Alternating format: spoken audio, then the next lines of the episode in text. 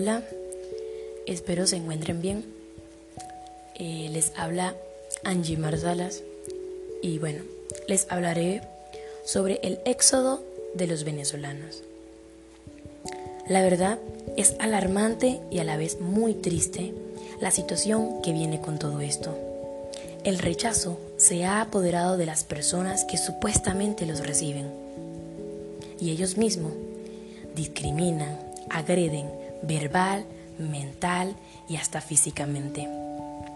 Es difícil porque los venezolanos dejan tantas comodidades para pasar trabajo en un lugar que es nuevo para ellos y por lo tanto es un lugar completamente desconocido, donde se tienen que acoplar a nuevas costumbres, cultura, vocabulario y otros.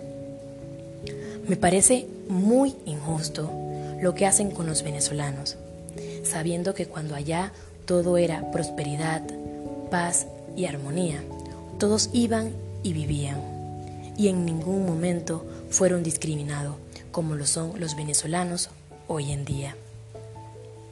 Hace algo de tiempo ya escribí un pensamiento y lo titulé La vida de un extranjero.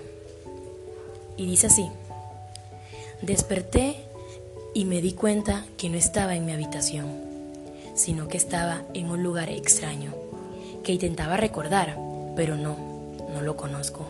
Ese lugar me da frío y lo peor es que no me brindan abrigo. Es incómodo y a la vez tan inseguro. Parece que te atacarán con espadas y miro a las personas detalladamente y no le encuentro parecido alguno a mí. Eso me da a entender que no son mi familia. Salí del lugar de donde estaba, el cual no era nada acogedor, y tampoco se relacionaba a algo que estaba grabado en mi mente. Caminé por las calles y no, no conocía esas rutas. Empecé a darme cuenta que no encajaba en este lugar. Por más que quería, no podía.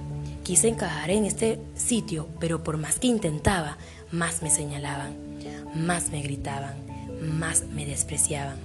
Respiré profundo y mis ojos encharcados se cierran y caen mis lágrimas rozando mis mejillas.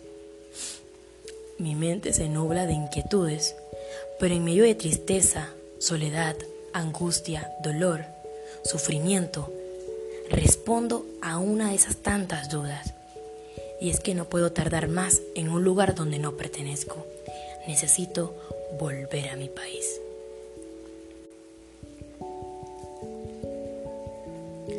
La discriminación se ha apoderado de la humanidad y esto duele en el alma. Pero solo le pido a Dios que nunca pasen por esto, que nunca han que salir de su país.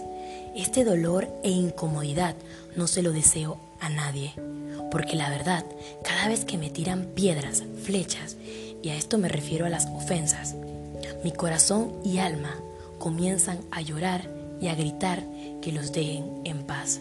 Y sí, eso es lo que necesitamos todos. Paz y más paz.